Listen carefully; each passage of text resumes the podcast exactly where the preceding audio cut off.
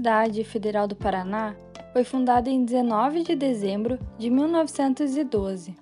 Hoje, com 108 anos, ela é a mais antiga universidade do país, por onde já passaram inúmeros servidores, alunos e professores que ajudaram a construir a história da UFPR. E, para celebrar essa história, nós começamos este novo podcast, que nasceu da nossa série especial Mulheres na Ciência, que nós apresentamos no final de 2020. O Fala Cientista Perfil irá contar um pouco da história dos pesquisadores da universidade, as pessoas que dedicaram uma parte das suas vidas à formação de novos profissionais e colaboraram com o progresso da ciência.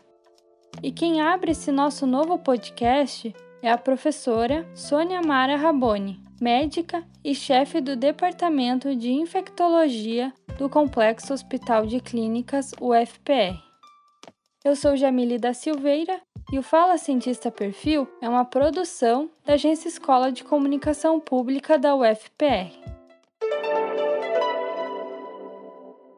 O curso de medicina no Brasil nem sempre é associado à pesquisa. Isso porque é muito comum que os alunos entrem e saiam da faculdade de medicina com o objetivo de trabalhar em hospitais ou em clínicas. E foi assim que começou a trajetória da professora Sônia em 1983, quando ela entrou na UFPR para estudar medicina. Na época, os alunos eram estimulados a seguirem uma área mais assistencial de praticar a medicina no dia a dia. Quando eu, eu entrei no curso de medicina, não pensava na, nessa área acadêmica, não era o fo meu foco, como você mesmo comentou, a medicina é um curso muito prático, ele é um curso técnico, né? E a, e a universidade, de um modo geral, ela trabalha muito focando nesta formação técnica do profissional da área médica. É tanto que é, se valoriza muito mais, pelo menos na minha época, eu acho que agora mudou um pouco, mas se valoriza muito mais, por exemplo, que o médico ele tem que terminar o curso e fazer uma residência do que fazer uma pós-graduação é, estrito senso, como mestrado ou doutorado. Então, as pessoas, assim, quando você se forma, por exemplo, quando se você é um biólogo, eles perguntam: você vai fazer mestrado, doutorado? Quando você se forma na, em medicina, eles falam: você vai fazer residência em quê? E a residência é uma pós-graduação, mas é uma pós-graduação técnica. Né? É você vai fazer uma residência em cirurgia ou em clínica, é uma especialidade, mas muito focado no no, no ensino é, prático, né, para você sair um profissional formado dentro dessa área. É, o meu curso de medicina ele é, ele tem essa característica. Tá? Quando eu fiz, né, foi na, no final da década de, foi na década de 80. E, e, e, eu sempre pensei durante o período da graduação mais de, nessa área técnica, mesmo quando é, você realiza uma iniciação científica que não era muito estimulado, nós não tínhamos, porque também é o curso que, se, que eu fazia, que eu fiz, né, era um curso com uma carga horária imensa, né, então houve depois algumas mudanças é, no, no, programa do curso e se diminuíram as carga, a carga horária de aula, mas a carga horária do curso de medicina era uma carga horária enorme, então era uma média de oito horas de aula por dia. Então, pensar que o aluno vai conseguir, é, com toda essa esse conteúdo que ele tem que estudar, né, quando ele não está em sala de aula, é, ele vai ter um tempo para uma iniciação científica, na minha época era muito complicado. Então, não se estimulava muito a iniciação científica naquela época. Se estimulavam, sim, tinha mais valores os, os, os estágios práticos que se fazia. Ah, então você está nos primeiros dois anos do curso. É, havia, por exemplo, os estágios lá na, no Hospital Erasto né, no Hospital Nossa Senhora das Graças, ou em pronto-socorro. E, e, o aluno sempre buscava muito isso, porque isso era muito valorizado.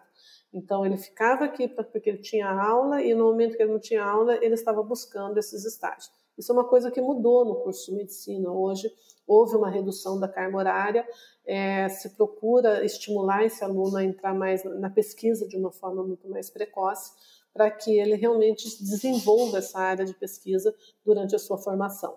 Os caminhos da professora Sônia começaram a mudar para que ela se envolvesse com a pesquisa só depois que ela concluiu a segunda residência em 1992. Na época, ela foi convidada para montar um laboratório de virologia no Hospital de Clínicas. Então, ela fez um treinamento na Fundação Oswaldo Cruz e o resto, como dizem, é história.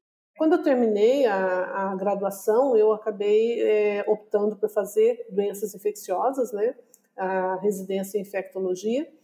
E quando eu terminei a residência, eu fui convidada para é, montar o um laboratório de virologia aqui do Hospital de Clínicas. Isso foi na década de 90, né, final da, na década, início da década de 90, e, e havia uma demanda né, grande de se ter é, um, uma pesquisa, se ter um laboratório de virologia no Hospital de Clínicas, principalmente por conta dos pacientes do transplante de medula óssea, né, que tem muita infecção viral e tem uma tinha uma dificuldade grande de diagnóstico. E para poder, e, na realidade, naquela época, se tinha muito pouca coisa de virologia na, na, durante a faculdade, durante a residência. Então, isso começo da década de 90 não se falava muito nisso. E eu acabei é, aceitando essa, esse desafio e para poder fazer o treinamento em virologia, eu fiquei um ano na Fundação Oswaldo Cruz, no Rio de Janeiro. E lá eu passei por todos os departamentos da virologia, e é, que é um, um local de pesquisa. Então, eles trabalham com área de diagnóstico, mas muito focado na pesquisa. E eu já voltei de lá, então, para montar o laboratório aqui, muito focada em pesquisa. E foi onde eu me despertei realmente, que é uma área que eu gosto de trabalhar. E nós montamos, né, eu e mais três é, outras farmacêuticas bioquímicas, né, e, e nós montamos o laboratório e era um laboratório, ele sempre foi um laboratório diferente, que ele foi muito voltado para pesquisa e uma pesquisa clínica, né? Então, laboratório clínico, é, porque a virologia aqui era muito virologia básica que se trabalhava, né, dentro dos laboratórios, mas não a sua aplicação na clínica diária. E a gente começou a fazer isso e fez uma série de publicações. É, uma, é um grupo que eu até hoje trabalho, o grupo da virologia aqui do Hospital de Clínicas e, e tenho sempre trabalhado na área de pesquisa. Então, meus alunos de pós-graduação, é, na sua grande maioria, trabalham dentro do laboratório e é dentro da área de virologia. Então, isso foi um, uma coisa que me despertou assim na, na, nesse tempo que eu fiquei na Fiocruz. E depois que a professora Sônia decidiu se envolver com a pesquisa, ela não parou mais. Em 1999, concluiu o mestrado e em 2004 deu início ao doutorado ambos na UFPR. Este último, aliás, resultou no kit diagnóstico de hantavirose, que é distribuído gratuitamente pelo SUS para o Brasil inteiro. Quando a Fiocruz Paraná é, foi inaugurada aqui, é, eles um dos objetivos da Fiocruz, da Fiocruz, ela sempre que é, acho que uma referência nacional, né, internacional em termos de pesquisa, ela sempre foi centrada no Rio de Janeiro. E elas, eles começaram a fazer unidades regionais com o objetivo de estudar problemas regionais. Então, a Fiocruz Paraná, ela veio com esse objetivo. Ah, lógico, eles têm outros focos também, mas vamos estudar quais são os problemas regionais, como tem a Fiocruz Recife, na Bahia e assim por diante. E, e daí, quando eu procurei essa, essa, essa pesquisadora, que foi a minha orientadora, eu já procurei com a proposta de nós trabalharmos com rantavírus, porque rantavírus é a rantavirose, ele era um vírus emergente, eu queria trabalhar com virose emergente, e a gente tinha aqui muitos casos no estado do Paraná. O estado do Paraná era um dos estados que mais notificava casos suspeitos de rantavirose.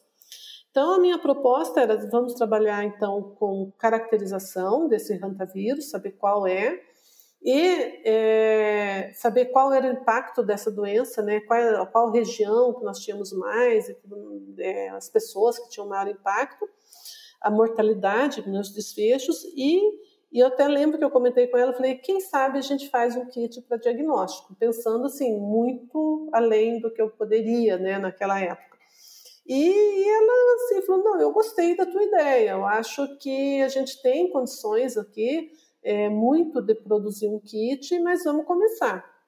E E daí a gente começou, é, nós não conhecíamos absolutamente nada, não sabíamos qual era o vírus que circulava aqui, a gente sabia que tinha doença, mas não sabia qual era o vírus. Naquela época tinha dois vírus que tinham sido descritos em São Paulo, né, um em Araraquara e outro em Juquitiba, e nós tínhamos casos aqui no Paraná. E daí nós começamos, fizemos um, um, convênio com a Secretaria Estadual de Saúde, porque é uma doença de notificação obrigatória, e a gente começou a receber todas essas amostras. E a gente conseguiu caracterizar um novo vírus, né, um vírus diferente da, do que tinha descrito aqui no Brasil, e, que, e nós tínhamos casos descritos na Argentina e, e no Chile. E esse vírus é, a gente conseguiu identificar, foi feito o sequenciamento, gente, eu fiz o sequenciamento completo do vírus, e no estudo filogenético a gente viu que era um vírus novo. E, eh, inclusive, nós demos, eh, nós chamamos esse vírus de vírus araucária. Então, a gente registrou né, como um novo vírus. Até tem que colocar, porque habitualmente você coloca o nome do vírus da cidade, é, da cidade onde você isola. Né? Então, a gente tem o rantavírus de Araraquara, que foi isolado em Araraquara, tem o Juquitiba, que foi isolado em Juquitiba, só que esse nosso vírus foi isolado de amostras de General Carneiro. E como a gente não queria o nome de um militar, a gente colocou vírus araucária, porque araucária, porque foi uma, é, ele estava relacionado com florestas de, com regiões de reflorestamento, que em General Carneiro, na região né, é, sudoeste do, do, do, do Paraná, é uma região grande de reflorestamento. E nessa, nessa descrição, então a gente teve a descrição de um vírus novo e a gente descreveu um surto em trabalhadores, que eram os cortadores de pinos, é, associado à hantavirose, que foi um dos maiores surtos que já teve no mundo de hantavirose, é, associada à, à atividade do, do, trabalhador, né, que, que eram os cortadores de pinos. E nós conseguimos depois, a partir disso, por, por metodologia de, de, de DNA recombinante, a gente conseguiu produzir uma proteína é, uma, isolar essa proteína e produzir um kit para diagnóstico sorológico. Eu fui, na época do meu doutorado, para o Uruguai, testei o kit, fiz a validação dele lá, fui para a Argentina, fiz a mesma coisa, e fui para o Chile e, e testei com amostras da Venezuela e da Colômbia, todos com resultados bons. Antes disso, é, é, como é que a gente fazia o diagnóstico dessa doença aqui no, no, no Brasil?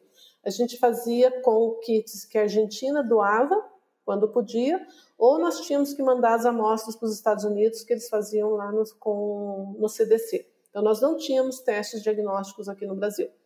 Então, com essa validação e com essas publicações, daí o Ministério da Saúde pediu para a gente validar no Brasil. E daí que nós conseguimos amostras do Brasil, fizemos a validação aqui, e hoje ele é o kit que o Ministério usa. Então, a Fiocruz do Paraná continua produzindo kit, né? ele é distribuído. Eu fiz toda a parte daí, nós ganhamos até uma, um incentivo financeiro do Ministério para é, é, adequar uma área ali do, do laboratório só para a produção do kit. Eu fiz toda essa parte de montagem e hoje a Fiocruz Paraná produz esse kit e distribui para o Brasil todo. E para quem acha que todo esse caminho pelo mundo da pesquisa foi fácil ou cheio de certezas, não é bem assim. Mas, mesmo entre algumas frustrações, a professora Sônia ajudou a construir o legado da UFPR, seja através das suas pesquisas ou seja através dos inúmeros médicos que passaram por suas aulas. A minha formação toda e o meu trabalho sempre foi dentro do serviço público, né?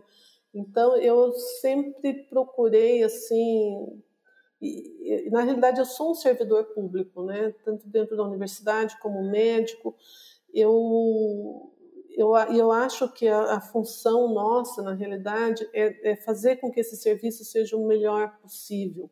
Né? Dentro de todas as dificuldades, eu acho que a gente tem as melhores pessoas, acho que a gente tem condição de fazer um serviço muito bom.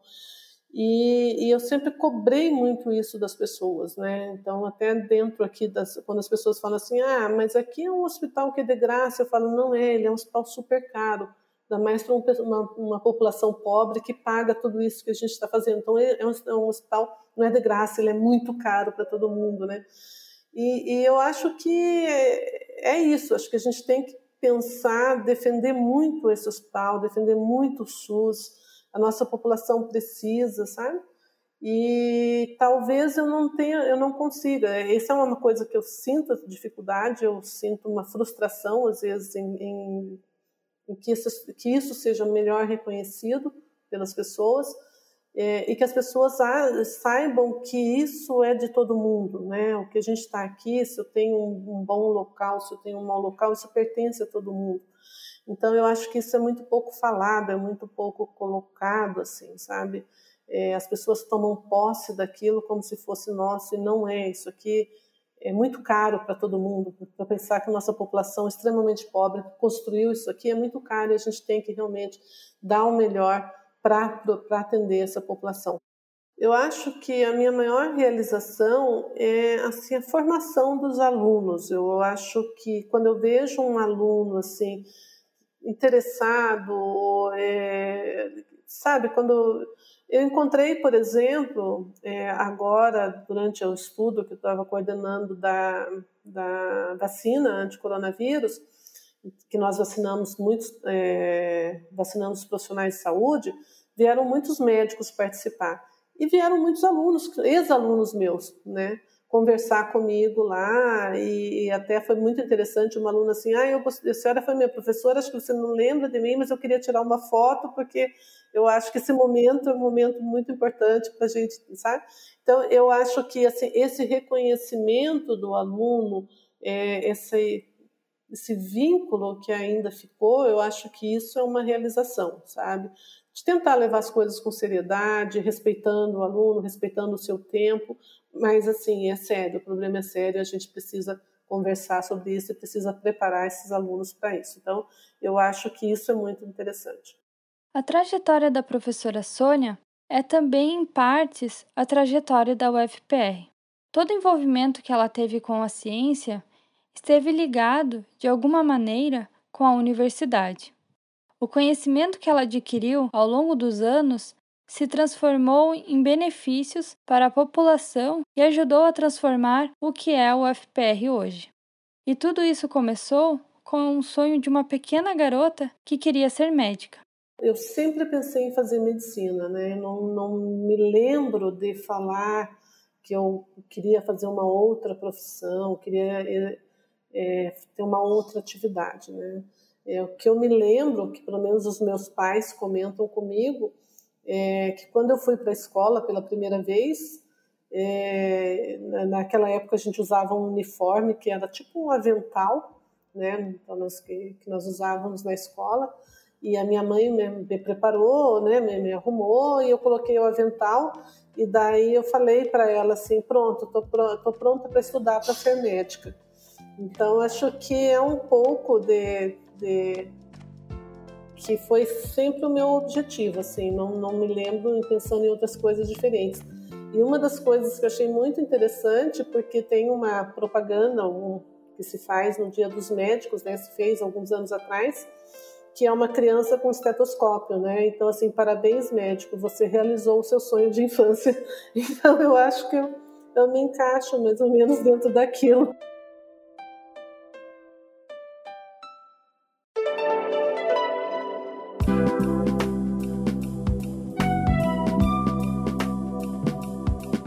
Eu sou Jamile da Silveira, responsável pela apresentação deste episódio. O roteiro é de Robson Samulak, bolsista de pós-graduação em comunicação e que também realizou entrevista com a professora Sônia. A edição é feita por Ângelo Biasi, aluno do curso de música da UFPR, e Valkyrion, professora do PPG Com da UFPR, é a responsável pela supervisão do podcast. Até o próximo Fala Cientista Perfil.